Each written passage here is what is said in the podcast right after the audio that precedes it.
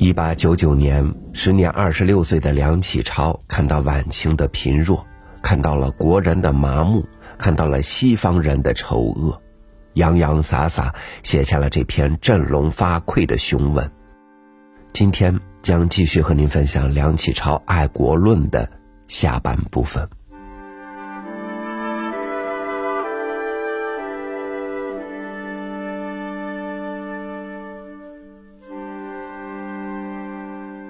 哀时客曰：“吾常有海外，海外之国，其民自束发入学校，则诵爱国之诗歌，相与以爱国之故事；及稍长，则讲爱国之真理。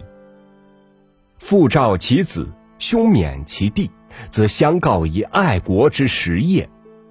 衣襟所佩者，号为爱国之章；游宴所及者。”称为爱国之社，所饮之酒以爱国为命名，所玩之物以爱国为纪念。兵勇朝夕，必遥礼其国王；寻常拥戴，必祈祷其国运。乃至如法国歌妓，不纳仆人之遐游，为其视为国之仇也。日本孩童不受俄客之赠夺。为其将为国之患也，其爱国之性发于良知，不待骄而能，办于至情，不待谋而合。呜呼，何其盛誉！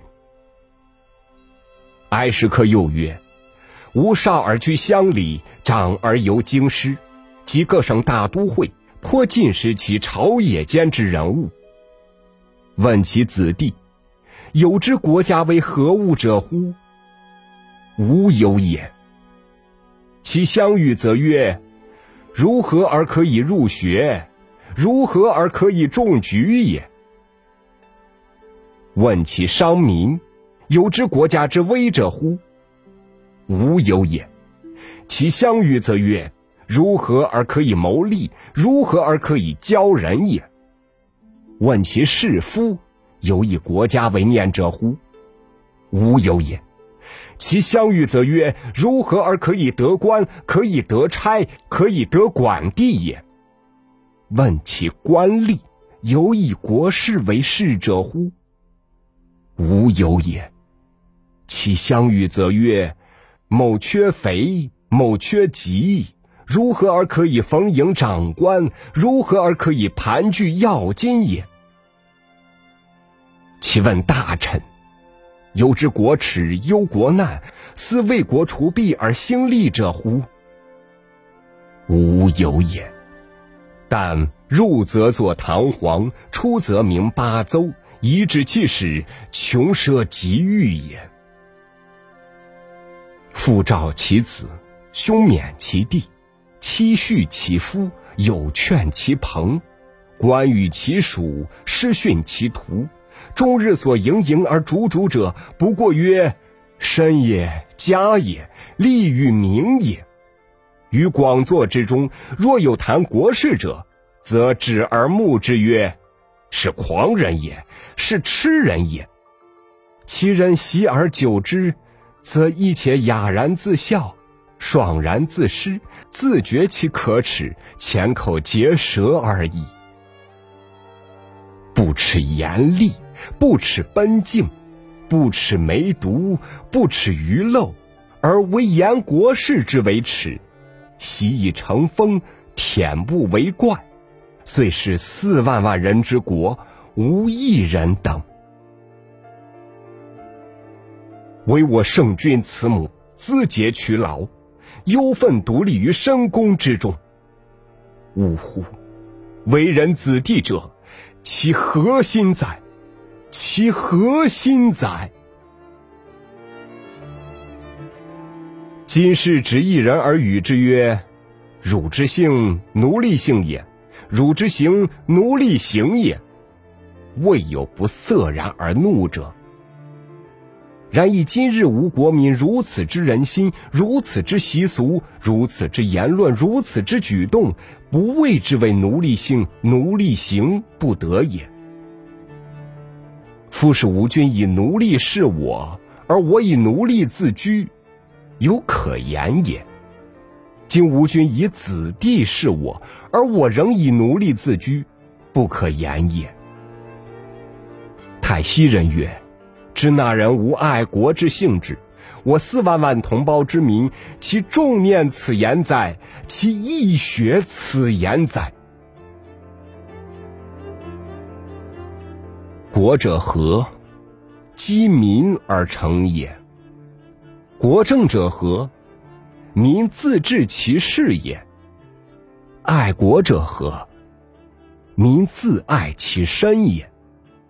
故民权兴，则国权立；民权灭，则国权亡。为君相者而勿压民之权，是之谓自弃其国；为民者而不务各身其权，是之谓自弃其身。故言爱国。必自兴民权始。今世之言治国者，莫不以练兵理财为独一无二之政策。无故不以练兵理财为足以尽国家之大事也，然吾不敢为练兵理财为非国家之大事也。即以此二者论之，有民权。则兵可以练，否则练而无所用也；有民权，则财可以理，否则理而无所得也。何以言之？国之有兵，所以保护民之性命财产也。故言国家学者，为凡国民皆有当兵之义务。盖人人欲自保其性命财产。则人不可不自出其力以为之，名为卫国，实则自卫也。故谓之人自为战。人自为战，天下之大勇莫过于是。不观乡民之械斗者乎？岂常有人焉为之督责之、劝告之者，而摩顶放踵，一往不顾？比比皆是。岂非人人自为其身家之所至于？西国兵家言曰：“凡选兵，不可招募他国人。盖他国应募而为兵者，其战事与己之财产性命无有关系，则其爱国之心不发，而战必不利。夫中国之兵，虽本国人自为之。”而使与他国应募者，无以异也。昔人以国为私民之公产，王侯将相者，通国之公仆隶也。中国以国为一人之私产，则曰：王者富有四海，臣妾异赵。臣妾云者，犹曰奴虏云耳。故彼其民为公义公利自为斗也，而中国则奴为其主斗也。屈奴虏以斗贵人，则安所往而不败也？不观服江南自强军乎？每岁迷巨万之饷以训练之，然逃亡者向背相望，往往练之数月，ful 成不武，而前赏已去。故每月三年，则旧兵散者殆尽，全军皆新队矣。未战时，忧且如是，况于临阵哉？其余新练诸军，情形莫不如是。能资之于千日，而不能得其用于一时，比中东之役，其前车矣。今试问新练诸君，一旦有事，能有以异于中东之意乎？吾知其必不能也。何也？奴为主斗，未有能治其命者。前此有然，后此亦莫不然也。此无所谓，虽练而无用也。国之有财政。所以为一国之人办公事也。办事不可无费用，则仍聚资于民以充其费；苟聚之于民者，悉用之于民，则聚虽多，未有以为病者也。不关乎乡民乎？岁时服腊，迎神祭赛，户户而聚之，人人而贪派之，莫或以为利己也。何也？吾所出者，知其所用在何处，则群焉信之，欣然而疏之。故昔人理财之案，必决于下议院。有将办之事，议其当办与否。即人人以为当办矣，则必其则必其事有益于公众也。于是合公众以谋其费之所出。以一国之财办一国之事，未有不能济者也。然又于先世有预算焉，于济世有决算焉。预算者，先大略拟此事费用，遂条列而出筹之也；决算者，征信录之意也。一切与民共之，民既知此事之不可以不办也。又知其所出之费，却为办此事之用也。夫谁不乐疏之？又不为办事而已。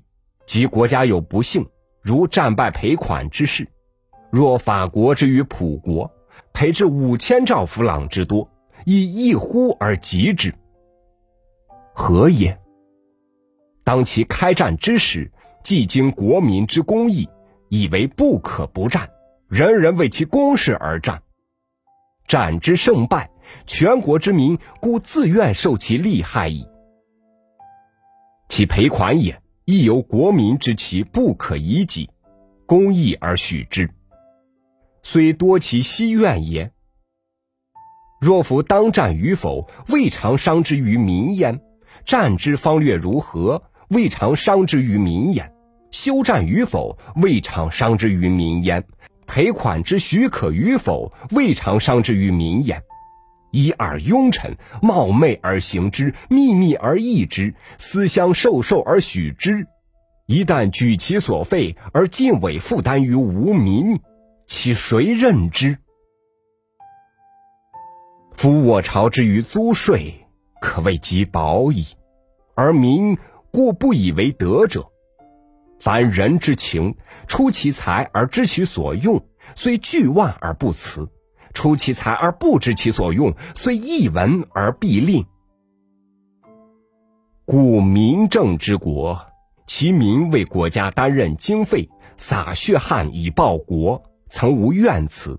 虽有重费之事，苟属当办者，无不举焉。中国。则司农养乌于庙堂，哀鸿号嗷于中泽，上下交并而百事不举，此其故，可深长思也。今之言理财者，非是搜括，则是节省；金甲而官吏之俸，扣之又扣；兵士之饷，减之又减，而民之受病也如故。民债之借。库于催科，招信之票等于圣妾，而国奴之匮乏也如故。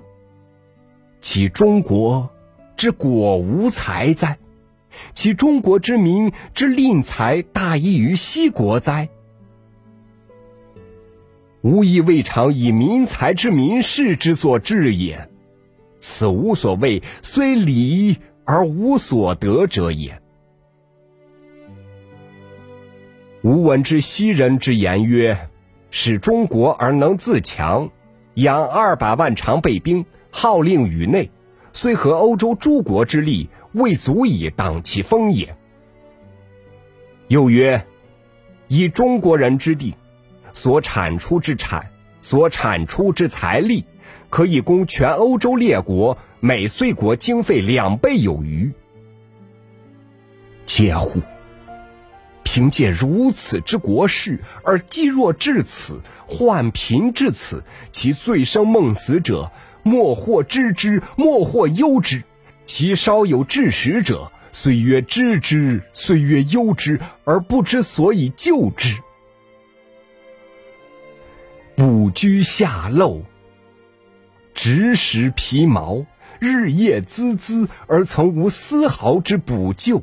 图艳羡昔人之富强，以为终不可及而已。而其知彼所谓英法德美诸邦，其近于今日之治者，不过百年数十年间事耳。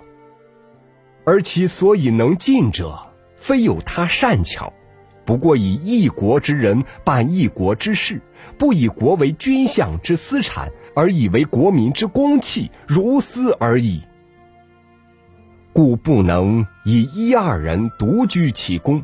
亦非由一二人独任其劳，而日就月将，积息光明，不数十年，而彼之国民遂慢慢然将举全地球而演习之，民权之效，宜至于此。呜呼！吾国独非国欲，吾民独非民欲，而何以如是？问者曰：“民权之善美，即闻命矣。然朝廷压制，不许民伸其权，独奈之何？子之言，但向政府之强有力者陈之，斯可耳。爹爹于我辈之前，胡为也？”答之曰：“不然。政府压制民权，政府之罪也；民不求自身其权。”其民之罪也。昔儒之言曰：“侵犯人自由权利者，为万恶之罪；而自弃其自由权利者，恶亦如之。盖其损害天赋之人道一也。夫欧洲各国今日之民权，岂生而已然哉？一起皆其君相嫣然辟马而受之哉？”其是由一二大儒著书立说而倡之，集会结社而讲之，今假而其真理灌输于国民之脑中，其利害明揭于国民之目中，人人识其可贵，知其不可一议，则赴汤蹈火以求之，断颈决斗以抑之。昔儒之言曰：“文明者，构之以血者也。”又曰：“国政者，国民之治实力量的回光也。故未有民不求自身其权，而能成就民权之政者。我国迟迟四亿之众，数千年受制于民贼政体之下，如盲鱼生长黑鹤，出珠海而犹不能视；妇人缠足十载，解其腹而犹不能行。”固步自封，少见多怪，曾不知天地间有所谓民权二字。有语之曰：“尔固有尔所有有之权，则且屈然若惊，猝然不安。言耳而却走，是指无相者所谓有奴隶性、有奴隶行者，又不为自居奴隶而已。”见他人之不奴隶者，反从而非孝之。呜呼！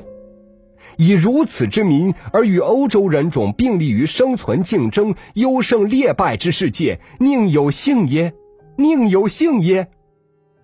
此无所以后顾茫茫而不知税价于何所也。问者曰：“子不以尊皇为宗之乎？”今以民权号召天下，将置皇上于何地？答之曰：“子言何其狂悖之甚！未尝读一读两国之书，一审西国之事，并名义而不知之，何素兼而口矣？夫民权与民主二者，其训诂绝异。英国者，民权发达最早。”而民政体段最完备者也，欧美诸国皆师而效之，而其今女皇安富尊荣，为天下第一有福之人，其登基五十年也。迎人祝贺之盛，六州五洋炮声相闻，旗影相望。日本，东方民权之先进国也。国会开设以来，供自治之基，立政党之风，进步改良，蹑迹欧美，而国民于其天皇待之如天，奉之如神。宪法中定为神圣不可犯之条，传于无穷。然则。兴民权为君主之利乎？为君主之害乎？法王路易勿防其民，自尊无限，足继承革命战力时代，去国冕之位，服侍世曹，法民莫怜。俄皇亚历山尼古拉坚持专制政体，不许开设议院。足致父子相继陷于匕首，或忧虫以致死亡。然则压制民权，又为君主之利乎？为君主之害乎？比英国当一千八百六十七年之际，民间议论宣抚，举国戳立，革命大祸悬于眉睫。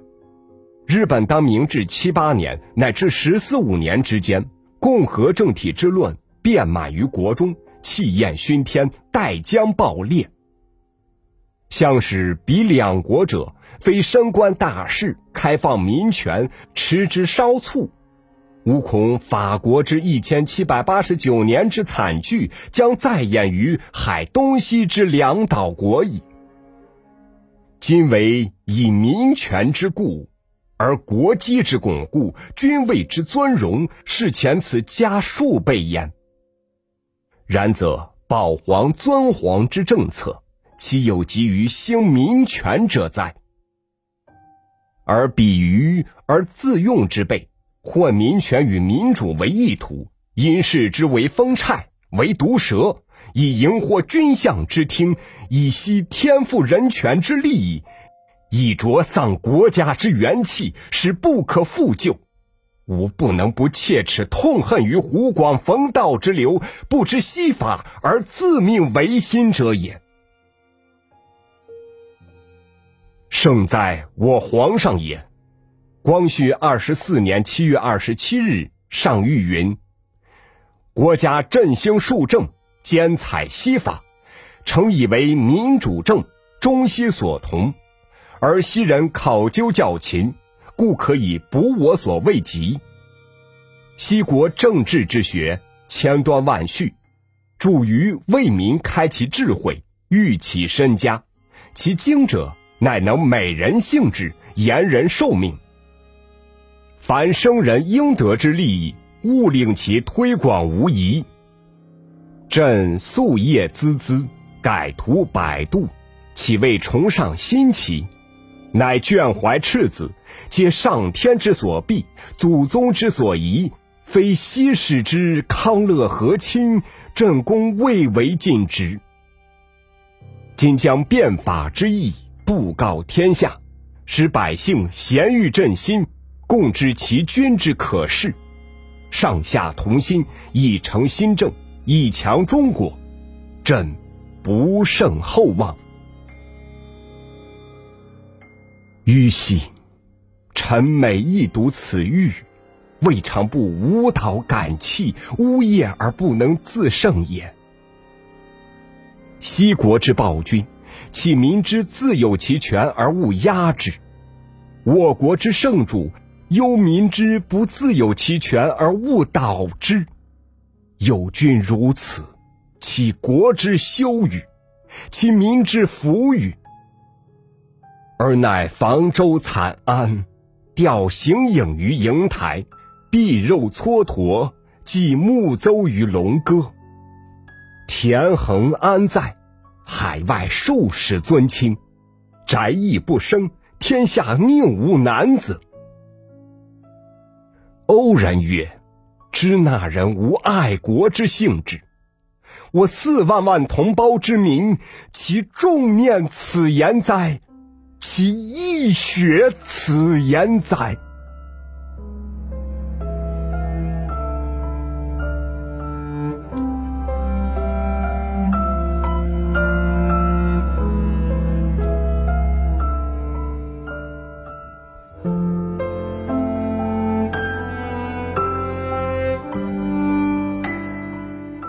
天下兴亡，匹夫有责。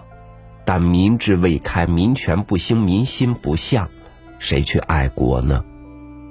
一九零零年八月十四日，八国联军攻入北京，中国开始了半殖民地半封建的历史。不忘历史之耻辱，重燃爱国之心。今日我同胞定将把自己的祖国建设得更加繁荣富强。